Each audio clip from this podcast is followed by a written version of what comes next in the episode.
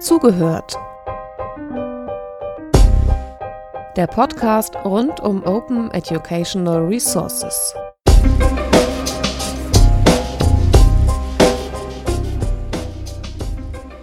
Also wer hier in Berlin vor der Landesvertretung steht, der hat die Seifenblasen von unserem Sendebus hochsteigen sehen, weil wir haben wieder Gäste.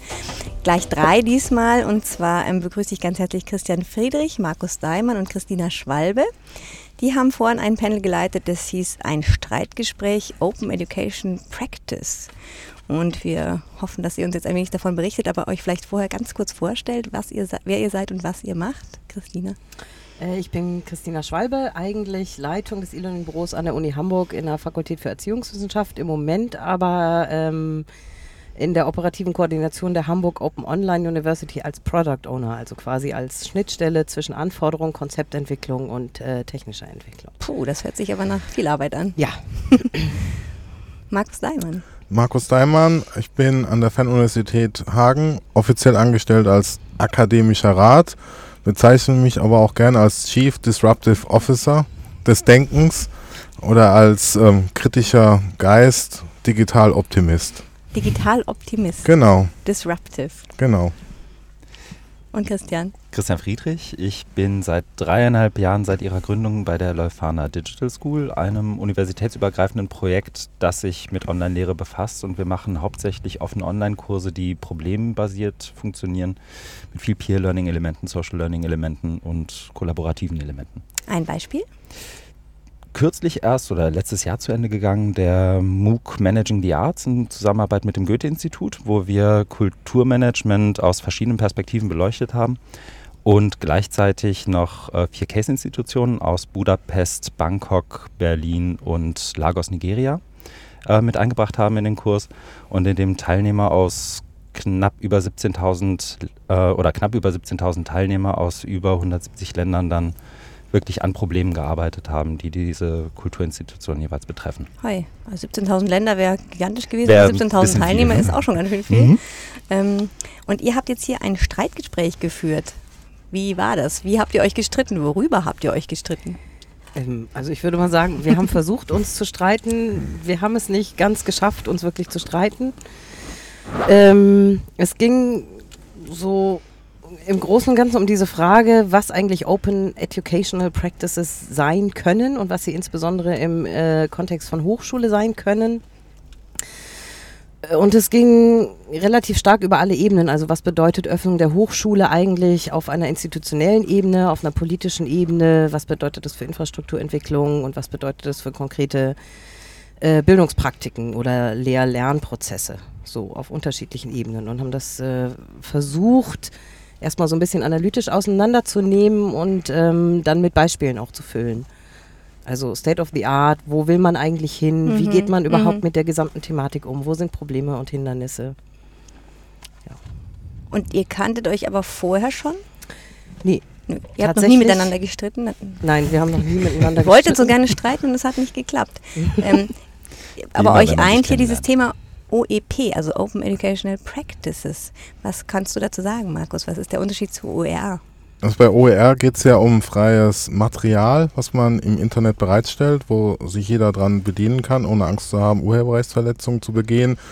Und dann geht es ja auch darum, das zu remixen, also das Material zu bearbeiten, in veränderter Form wieder zurückzustellen. Aber bei dem Ganzen geht es ja eben um Materialbearbeitung und bei OEP, also bei den offenen Praktiken geht es ja dann noch ein Stück weiter. Und diesen Diskurs gibt es ja schon seit Jahren, wo man sagt, man darf nicht bei OER stehen bleiben, sondern wir brauchen eine Veränderung des Bildungssystems. Da kommen immer Begriffe wie ähm, vom weg vom Lehrerzentrierten, also von diesem Sage on the Stage, wie es so schön heißt, zum Guide on the Side. Mhm. Also lernerzentriert, ähm, kollaborativ und so weiter. Aber äh, unser, also es war wirklich kein Streitgespräch, sondern es war mehr so eine Kritik ähm, an dem Begriff, wo wir, wie Christina gerade gesagt haben, versucht haben, uns daran abzuarbeiten. Was, was heißt es eigentlich? Um auch so die Debatte, die da zum Teil so ein bisschen idealistisch geführt wird, ein bisschen also runterzubrechen, genau auf die verschiedenen Ebenen. Was heißt es eigentlich? Und dann, wenn möglich, mit, mit Praxisbeispielen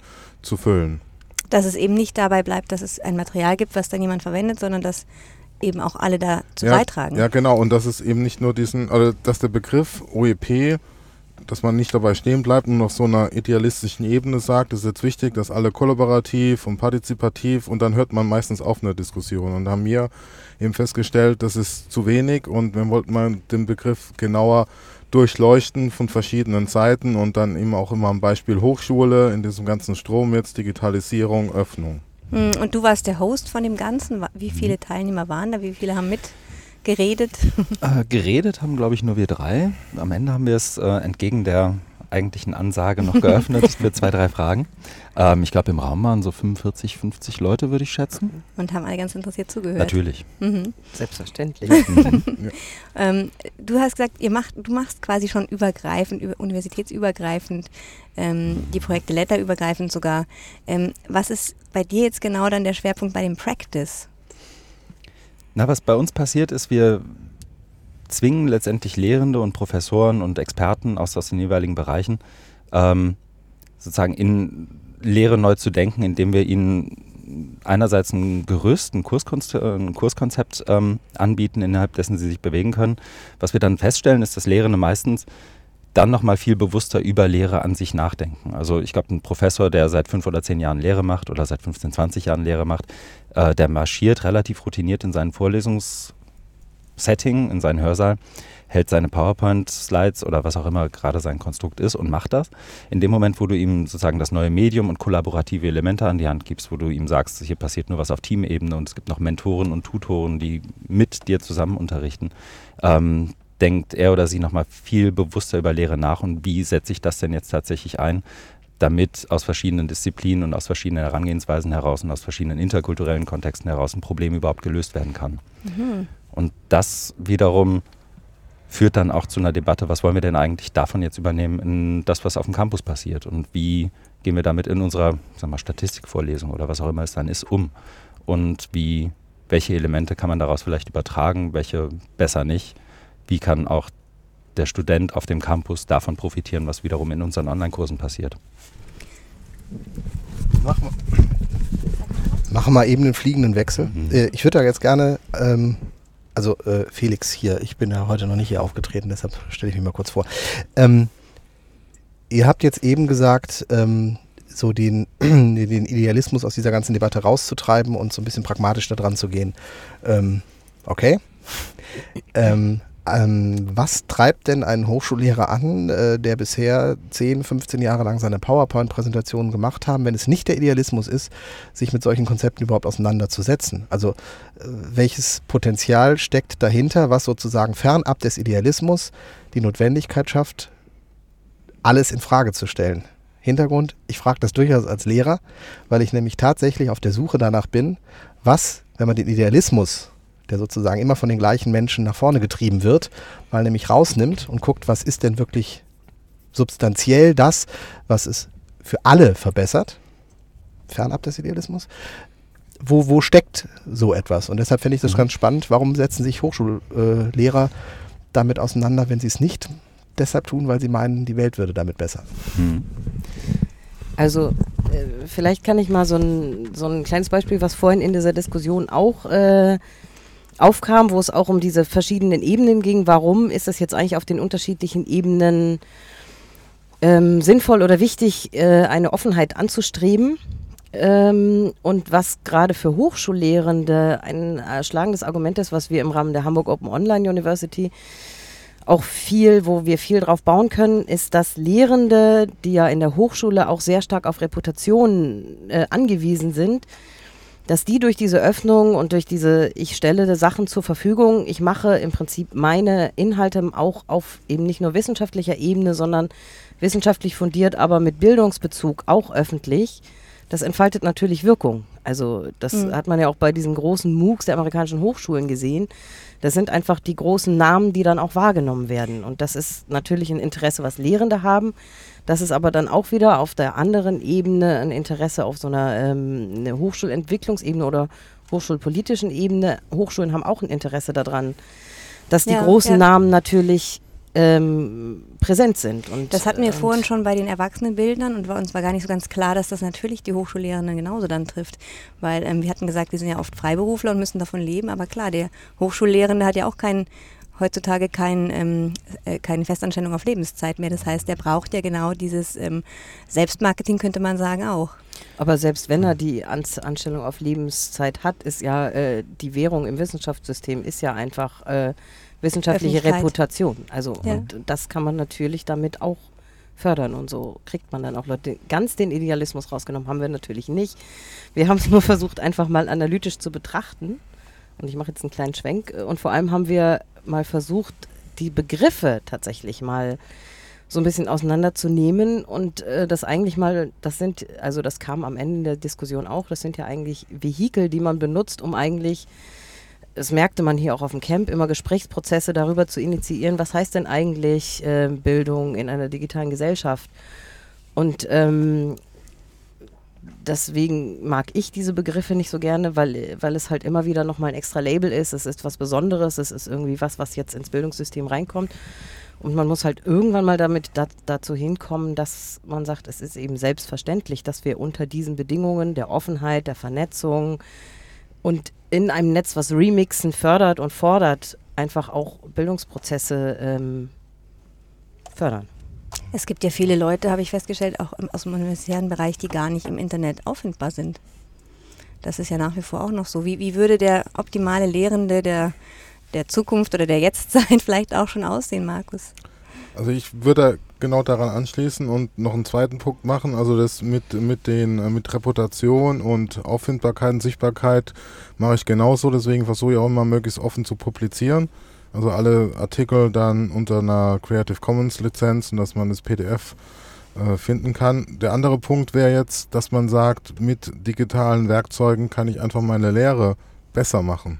Und da ich glaube, wir haben auf der Begriffsebene den Idealismus rausgetrieben, aber wie, wie äh, um auf Felix zu antworten, die wir holten sich dann durch die Hintertür wieder rein, weil das knüpft dann wieder an an sowas wie Berufsethos. Also da habe ich auch so das Ideal, ich will gute Lehre machen und deswegen ähm, muss ich da auch, also kann ich mir nicht vorstellen, immer wieder die gleiche PowerPoint 20 Jahre zu halten, sondern äh, ich bin also nicht nur in Hagen tätig, sondern auch in Weiterbildungskursen in, in Köln und in Magdeburg und da merke ich auch, da muss ich, also da ist dann das Thema Blended Learning zum Beispiel und da muss ich auch immer mein Konzept überarbeiten, weil ich merke, das, das passt nicht mehr so, was jetzt vielleicht vor zwei, drei Jahren war.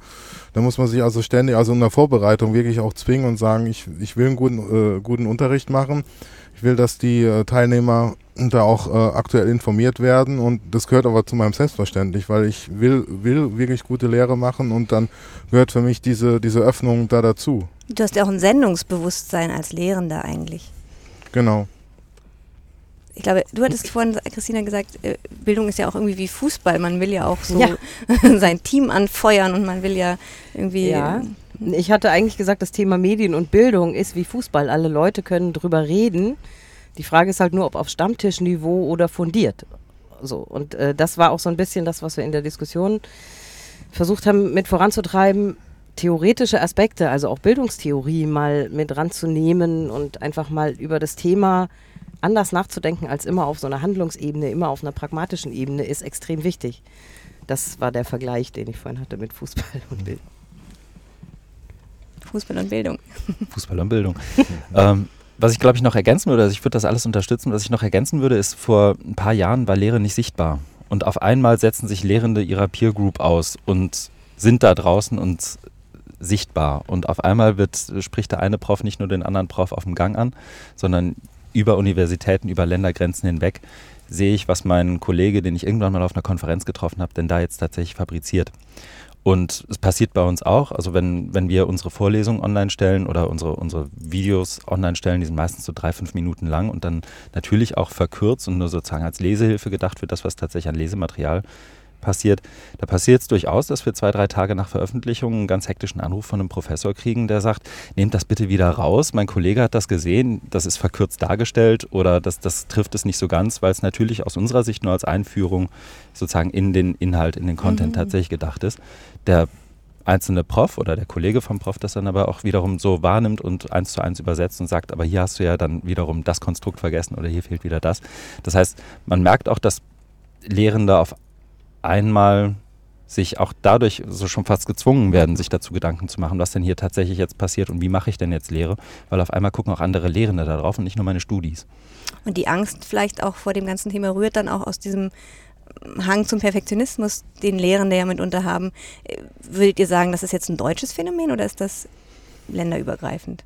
Ja, also ich glaube tatsächlich, es ist ähm, jetzt vielleicht nicht nur ein deutsches Phänomen, aber es gibt auf jeden Fall Länder, in denen ähm, das noch stärker oder sowieso schon länger auch stärker gang und gäbe ist, dass man nicht hinter den verschlossenen Türen lehrt. Also das ist ja gar nicht nur an Universitäten so, sondern an deutschen Schulen sind alle Klassenzimmer zu und sowas wie Unterrichten im Team und sich gegenseitig einfach auch mal Rückmeldung geben, das gibt es ja einfach nicht. In Finnland sind die Klassenzimmer offen und jeder kann immer überall reingehen. Also da ist sowieso schon viel mhm. stärker mhm. dieses, ich tausche mich auch darüber aus. Und das ist so eine ja, oder eben auch, ich kenne das jetzt äh, aus dem Montessori-Bereich, man hat halt mal zwei Lehrer und nicht nur einen, ja. der da ganz alleine mhm. steht, dann ist das ja auch schon mal kollaborativer. Also das heißt, ähm, OEP hat im Prinzip, das gibt es eigentlich auch schon immer, aber es ist vielleicht noch nicht so, noch nicht so, hm, es fühlt sich noch nicht so gewohnt an, oder? Ja, es ist schon, also ich, wir merken in unseren Kursen, dass es schon kulturell unter, unterschiedlich ist, ob du jetzt einen, einen Prof oder einen Experten aus Nordamerika dazu holst, aus England oder aus Niedersachsen. Und da ist die, die, die Gewöhnung an dieses Zusammenarbeiten ist eine andere und auch die, die Gewöhnung daran, sichtbar zu sein und auch mal so einen Clip, wenn er denn auch thematisch verkürzt ist, aber trotzdem mal online zu stellen und zu gucken, was passiert. Das ist da tatsächlich was anderes. Und der Austausch wirkt immer so ein Stück weit so, als sei er ja gelebter, als sei das, sei man eher daran gewöhnt, als wenn du mit jemandem aus dem, aus dem deutschen Hochschulsystem mhm. Äh, zusammenarbeitest. Die haben vielleicht mehr Angst vor Fehlern einfach. Ja, das ist tatsächlich, also die, die, die erste Angst, die du jemandem, den du vor die Kamera stellst, nehmen musst, ist ähm, die, dass er oder sie jetzt auf einmal das Lehrbuch schreibt und das jetzt in die Kamera einspricht live. Das dann für immer und ewig Gültigkeit und für immer hat ist das und ja immer wird er. Genau. Und deshalb bist du auch Digital Optimist, Markus, weil du sagst, das ist mir jetzt nicht so wichtig, dann habe ich vielleicht auch mal was was nicht hundertprozentig perfekt ist, von mir gegeben, aber Hauptsache ich habe was von mir gegeben und irgendwer kann damit weiterarbeiten oder wie ist das zu verstehen? Genau, also ich wollt, wollte auch dann ähm, meinen mein Wirkungsgrad oder meine äh, verbreitern und so eine Authentizität rüberbringen. Also dass, wenn man veröffentlicht, klar, dann hat man die, die Texte, kann man lesen, aber ich habe dann auch gemerkt mit Videos, dass das eine tolle Sache ist. Ich bin viel auf Konferenzen unterwegs und mittlerweile sage ich auch, ich will, ich brauche ein Video, die sollen mich aufnehmen. Und klar habe ich auch schon mal auf Englisch ähm, Vorträge gehalten, wo ich dann gemerkt habe, das ist total holprig, weil bis man da reinkommt, aber mir war es wichtig, dass das Thema da ist, dass wenn man, wenn man sagt, hier, ich bin dann mit dem Thema verbunden und dass das Video da ist. Und da bin ich dann auch nicht so jetzt ähm, eitel, sondern eher so äh, Rampensau, wo ich sage, ich, ich, ähm, ich stehe da gerne auf der Bühne. Aber das ist natürlich eine, eine Persönlichkeitssache. Mhm. Aber ich merke einfach, da, da, da bekommt man eine andere Einschätzung des Menschen. Wenn man dann sieht man den mal, ah, wie spricht der? Und ist natürlich für mich auch der Ansporn, einen guten Vortrag zu machen. Das macht mir auch Spaß. Und dann entwickelt man sich. Und natürlich gibt es auch die andere Schiene mit, mit äh, was Christian gesagt hat, hier nimm das sofort wieder runter, äh, verkürzt dargestellt oder ich stehe im schlechten Licht und so weiter. Das, das ist natürlich auch so eine Schwierigkeit, mit der wir umgehen müssen. Man kann ja nicht jeden jetzt zwingen, da vor der Kamera zu stehen. Nee. nee, klar, und es ist auch wirklich eine Typsache, aber mich wundert es manchmal schon, dass so wenig Leute, die eigentlich lehrend tätig sind und ja ein Sendungsbewusstsein haben sollten, die, dass die dann so eine Scheu haben. Woran liegt das eurer Meinung nach? Naja, ähm, es, es ist ja jetzt gerade in diesem Hochschulkontext ist ja dieser gesamte wissenschaftliche Publikationsprozess ist ja eigentlich darauf ausgelegt, dass man erstmal ganz gründlich nachdenkt und forscht. Und wenn man dann der Meinung ist, so, jetzt habe ich es, dann kann man das auch publizieren. Und im Prinzip äh, ist es immer ein irgendwie zu diesem Zeitpunkt zumindest fertige Gedanken werden publiziert. Mhm. Ähm, und OER sind eigentlich Work in Progress. Genau, das ist eigentlich Work in Progress. Also ähm, das, man kann es ja zum Teil zu teilen, sogar jetzt bei relativ aufgeschlossenen Bereichen beobachten, dass sich dieser Prozess, wann, wann publiziere ich eigentlich meine Gedanken und mache ich das vielleicht schon in einem Stadium, wo ich vielleicht noch nicht fertig bin, kann man beobachten mit diesen Wissenschaftsblogs, die sich ja doch ähm, relativ naja, jetzt weit ausgebreitet haben, würde ich nicht sagen, aber es gibt sie auf jeden Fall. Und da würde ich sagen, ist der Publikationsprozess ein bisschen nach vorne verschoben und man traut sich zu sagen, okay, ich gehe jetzt schon mal in den Dialog mit euch. Und dann am Ende kann ich sagen, so aus dem Denkprozess, in den ich aber eure Anmerkungen mit einbezogen habe, da ist jetzt Folgendes bei rausgekommen. Aber das ist natürlich eine ganz andere Geisteshaltung. Und wenn man sein Leben lang sozialisiert ist in einem äh, System, was genau das eigentlich nicht erlaubt, weil dann nämlich auf Konferenzen kann man das ja erleben, insbesondere auf soziologischen Konferenzen übrigens, da wird halt einfach wirklich draufgehauen. Also da wird halt kritisiert, was das Zeug hält. Und das äh, ist natürlich dann auch was, wie, wie werde ich eigentlich wahrgenommen und wie wird hier eigentlich mein Expertenstatus akzeptiert oder vielleicht in Frage gestellt, dadurch, dass ich vielleicht einfach mal was halb durchdachtes geäußert habe. Und das passiert ja vielleicht in einer Lehre auch manchmal, dass es eben nicht vollständig ist. Der Soziologe an sich definiert sich natürlich sozusagen auch über die Kritik. Also ja. das ist ja, äh, deshalb ist es ja immer eine Form der Anerkennung. Ich glaube, dass der äh, gemeine Professor da ähm, oder der gemeine Lehrende äh, ein ähnliches Phänomen einfach äh, an den zeigt, wie alle in der Gesellschaft, die mit diesem Internet nicht groß geworden sind, weil äh, das, was ich bei Twitter schreibe, hat natürlich eine andere Relevanz als das, was ich im Blog schreibe oder das ich auf Spiegel Online oder Zeit sehe. Es gibt aber eine Gruppe von Menschen, für die ist das der Bildschirm.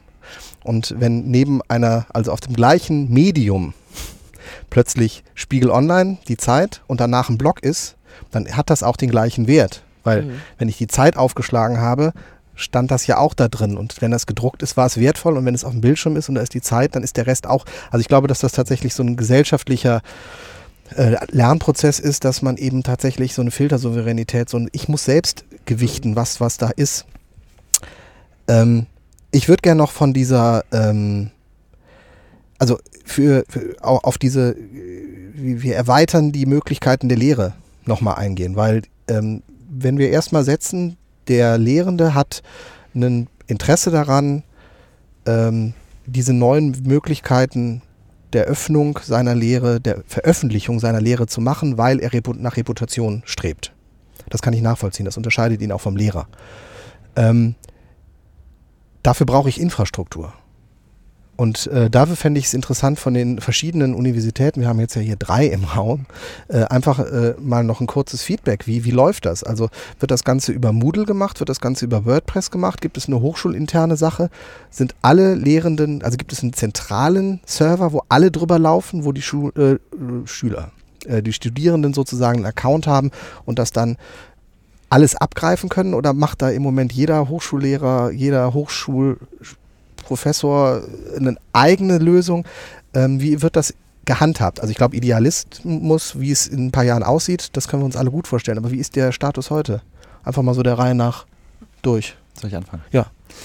Bei uns ist es einerseits sehr unterschiedlich und andererseits sehr vergleichbar. Wir haben einzelne Lehrende, die zum Beispiel Blogs, WordPress-Installationen, was auch immer, im, äh, in der, der Präsenzlehre einsetzen und das auch so einsetzen, dass daraus letztendlich kollaborative Elemente gezogen werden können ähm, und sich damit letztendlich sozusagen der, der verfügbaren freien Software, die irgendwo im Netz aufzufinden ist, bedienen. Ähm, es gibt auch Lehrende, die, die, allerdings nicht direkt bei uns an der Uni, sondern Lehrende, mit denen wir zusammenarbeiten, die Kurse über Instagram, Twitter, Google und Dropbox geben. Das ist eher eine eine sehr deutsche Diskussion und auch die wird auch zu Recht geführt. Aber sie, das, das kann auch funktionieren.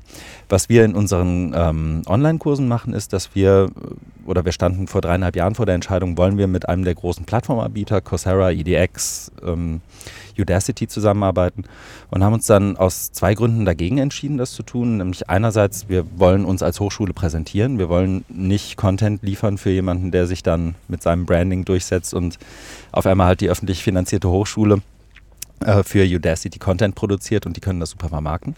Ähm, und zum anderen, und das war der entscheidendere Punkt, ist das, was wir didaktisch wollten, jetzt habe ich das D-Wort doch gesagt, ähm, das, das, was, wir, was wir sozusagen didaktisch als, als Hypothesen hatten, Teamarbeit, Peer-Feedback, ähm, kurze Arbeitszyklen und auch ein sich selbst zusammen oder ein, ein, selbst zusammengestelltes Team, das wiederum auch die, die Bindung an das Team und damit an die Arbeit und den Kurs erhöht. All diese Sachen sind zu dem Zeitpunkt, wo wir angefangen haben, auf keiner der großen XMOOC-Plattformen ansatzweise möglich gewesen. Also haben wir uns entschieden, gemeinsam mit einer Ausgründung der Universität zu arbeiten, die wiederum darauf basierend eine eigene Lernumgebung gebaut hat. Und wir hatten zum Glück sehr, sehr viele, sehr, sehr viele unserer Hypothesen waren ähnlich. Teamarbeit, Peer Learning, Social Learning Elemente. Ähm, und so haben wir dann letztendlich gemeinsam unser Kurskonzept und damit auch die, die Lernumgebung entwickelt, die wir auch heute noch nutzen. Also eigentlich. Wir sind aber auch, das muss ich dazu sagen, auch auf dem Weg dahin, das wiederum zu verstetigen. Und da ist Software as a Service zum Beispiel nicht mehr lösbar. Also es ist keine Lösung mehr für unser Problem. Wenn du über Kurse sprichst, die 200, 400, 600 Mhm. Leute haben, dann ist das ein Pro-Kopf-Kostenfaktor, den du nicht mehr finanzieren kannst. Das funktioniert, wenn du jenseits von 1000 Leuten, 1500 Leuten in einem Kurs sprichst. Wie macht ihr es? In, ihr seid ja da eh quasi die, die alten Hasen. Ja und nein. Also die Fernuni ähm, hat ja angefangen, dann mit den damals zur Verfügung stehenden Medien zu arbeiten in der Lehre, also mit, mit Audio und, und Video und haben dann auch ein eigenes Fernsehstudio gebaut, was es heute noch gibt und äh, was jetzt auch wieder aufgerüstet wurde. Was aber auch passiert ist, was ich sehr schade finde, ist, dass durch die Entwicklung dann im E-Learning-Bereich man sich so ein bisschen ausgeruht hat. Also wir kommen ja nicht wie äh, bei Christian aus der Präsenzschiene, sondern von der Fernlehre und hat dann ähm, gesehen, ah, es gibt jetzt diese LMS, wie jetzt Moodle, hat den genommen und hat dann aufgehört, weiter eigene Entwicklungen zu machen. Was man früher, also es gab auch so ein eigenes Zentrum für Fernstudie und Forschung und Fernstudienentwicklung und die wurden dann abgewickelt. Mhm. Und deswegen gibt es jetzt zwar noch so ein, so ein äh, Fernsehstudio als zentrale Einheit, sonst gibt es ähm, Moodle als Lernplattform und da ist das große Problem, dass es keine einheitlichen Standards gibt, was klar Freiheit der Forschung und Lehre, aber im Fernlernbereich halte ich das für schlecht, weil man ganz anders da lehren muss. Das heißt, es gibt Kurse, die werden gut betreut und es gibt Kurse, die werden suboptimal betreut. Mhm. Und da, also da gibt es aber wenig Möglichkeiten, da äh, Standards zu schaffen, äh, um, um äh, eben eine vernünftige Betreuung, wie jetzt in der Präsenzlehre, wo eine Grundversorgung da ist. Klar gibt es dann Leute, die dann mit, mit Instagram und, und, und äh, Blogs und so weiter arbeiten, aber es ist dieses Add-on und bei uns ist ja umgekehrt, dann muss eben die, die, die, die Grundversorgung ist ja. Ja. dann mehr medial gestützt und da gibt es eben zu, zu wenig Standards. Es entwickelt sich ja auch alles immer wahnsinnig schnell. Genau. Vielleicht bis so eine Universität danach kommt, Genau, aber die, die kann ja gar nicht so schnell umschwenken vom einen aufs andere. Genau, aber es ist halt äh, gerade so im Fernlernbereich das Problem, dass diese Eigenentwicklung ein Stück weit stehen geblieben ist. Mhm. Man hat es ja dann mit dem, mit dem MOOCs gesehen, äh, wie die da auf einmal aufgepoppt sind und da finde ich so einen Ansatz wie jetzt au- aus Lübeck äh, gut, die dann sagen, ähm, wir wollen nicht auf, oder von, von Graz, hat ja der Martin eben auch vorgestellt, wir wollen nicht auf die amerikanischen Plattformen, wir machen was Eigenes. Mhm. Und sowas ähm, fehlt in Hagen, dass man sagt, man macht jetzt eine eigene Plattform oder irgendwie eine eigene Umgebung, die eben den Notwendigkeiten, den Spezifika der Fernlehre entspricht. Ne? Was brauchen die? haben einfach Moodle genommen und gesagt, dann wird es schon, dann funktioniert es so, aber funktioniert nicht, meiner Meinung Mhm. nach. Ähm, ja, an der Uni Hamburg ist das äh, tatsächlich so ein bisschen ähnlich wie in Lüneburg. Es gibt ähm, Lehrende, die Blogs nutzen. Und es gibt jetzt seit neuestem auch, ähm, noch nicht so richtig im Dauerbetrieb, aber es kommt wohl eine Blogform, die tatsächlich auch von der Uni zentral bereitgestellt wird. Das allerdings ein langer Kampf war. Also das Thema Rechenzentren an Hochschulen. Also doch etwas Streit, auch Streitpotenzial. Ja, weil, weil Rechenzentren an Hochschu- Hochschulen relativ große Sicherheitsstandards äh, Ja. Natürlich haben und deswegen es auch nicht so einfach ist, da dann, dann das, was man vielleicht experimentell für die Lehre braucht, irgendwie unterzubringen. Wir hatten dann für unsere Fakultät einfach eine eigene Blogfarm gehostet ähm, ähm, und haben das so ein bisschen umgangen und das nutzen einige Lehrende. Ähm, dann die Studierenden es, auch. Ja, die Studierenden auch. Das hängt dann natürlich immer von den Lehrenden ab. Also die werden seminarbezogen genutzt, nicht besonders breit gestreut, aber es gibt einige Lehrende, die da tatsächlich sehr stark und sehr viel mitarbeiten und ähm, ich finde das auch tatsächlich gut. Und es gibt ansonsten neben diese, diesen Blogs gibt es bei uns zwei Plattformen. Das eine ist OLAD, was wirklich eine sehr komplexe Lernplattform ist, die aber total geschlossen ist und COMSI, was eher so eine ähm, äh, Plattform ist, die Präsenzlehre sehr gut unterstützt, weil man die gesamte Organisation darüber laufen lassen kann. Und Comsi bietet äh, im Moment noch die Möglichkeit, dass man da auch von außen drauf zugreifen kann. Das heißt, es gibt da sogar auch Räume, die geöffnet sind, die aber natürlich nicht sehr große Strahlkraft entfalten. Man muss schon wissen, dass es die gibt.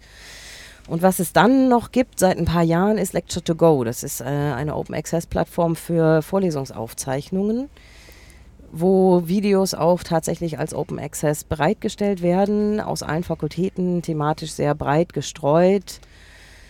Das ist aber natürlich was ganz anderes, als die Möglichkeit zu haben, auch ähm, im Netz miteinander zu arbeiten, kollabor Mhm. kollaborativ zu arbeiten. Man müsste sich dann dort wieder erst registrieren. Nee, registrieren muss man so sich nicht, sondern die sind tatsächlich weltweit okay. öffentlich zugänglich ohne irgendwas, aber es sind halt einfach nur Vorlesungsaufzeichnungen. Was ich aber total gut finde, weil es da einige Vorträge gibt, die wirklich spannend sind und die auch sehr viel abgerufen werden, Mhm. wo man auch schon merkt, das sind dann auch meistens die der großen Namen, wo man auch merkt, das Interesse ähm, von Bildungsangeboten von Hochschulen ist da, weil die Leute natürlich auch von der Koryphäe jetzt Mhm. den Und- Vortrag hören wollen. Um jetzt den, den Bogen jetzt zu kriegen, die, die OE Practice könnte dann daran liegen, dass ich jetzt in meiner Lehre mir Teile von dieser Vorlesung nehme und die mal irgendwie vielleicht einsetze und dann selber noch irgendwas dazu referiere oder Nee, das würde ich tatsächlich gar nicht sagen, sondern da gehen wir jetzt auch wieder äh, einen Weg, den der in Lüneburg in einer ähnlichen Weise vielleicht schon mal gegangen wurde mit der Hamburg Open Online University. Also das ist ein Projekt aller sechs staatlichen Hamburger Hochschulen mit genau dieser Idee. Wir wollen die Hochschule öffnen für die Zivilgesellschaft. Wir wollen äh, Bürgerinnen und Bürgern ermöglichen, auf Inhalte einfach zuzugreifen und zwar entweder einfach nur auf Materialien, also auf aufbereitete Materialien, die auf dem akademischen Niveau sind, um sich dann thematisch da so ein bisschen durchzusortieren und gleichzeitig sind das aber auch Materialien, die aus ähm, irgendwelchen Kursen oder Lernarrangements kommen, die auch auf dieser Plattform wieder veröffentlicht Mhm. werden.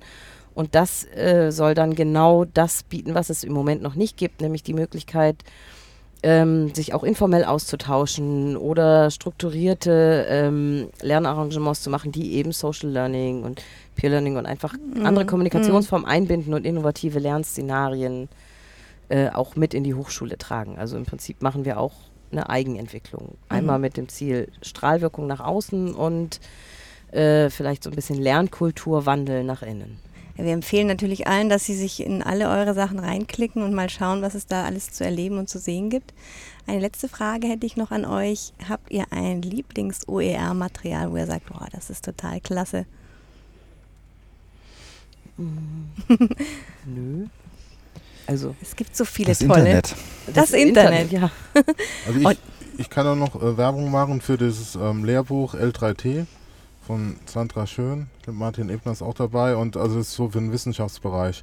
Das ist ein vorbildliches, offenes Projekt für, für die Hochschule. Okay. Doch, Dann die Wikipedia. Wikipedia. Es kommt doch noch einige. Und du bleibst einfach bei dem Ich Internet. bleib beim Christian. Internet. Sehr schön. Dann danke ich euch ganz, ganz herzlich fürs Kommen, fürs äh, Erzählen und wünsche euch alles Gute weiterhin. Ist jemand von euch für heute Abend nominiert? Nein. Nein. Nein. Dann drücken wir einfach ganz unvoreingenommen die Allen Daumen für Daumen. allen Preis, äh, für alle Nominees, wie es so schön heißt. Und wünsche euch noch viel Spaß auf der Tagung. Ja, danke schön. Dankeschön, euch auch. Das war Zugehört, der Podcast rund um Open Educational Resources. Weitere Informationen zum Podcast finden Sie unter www.open-educational-resources.de slash podcast.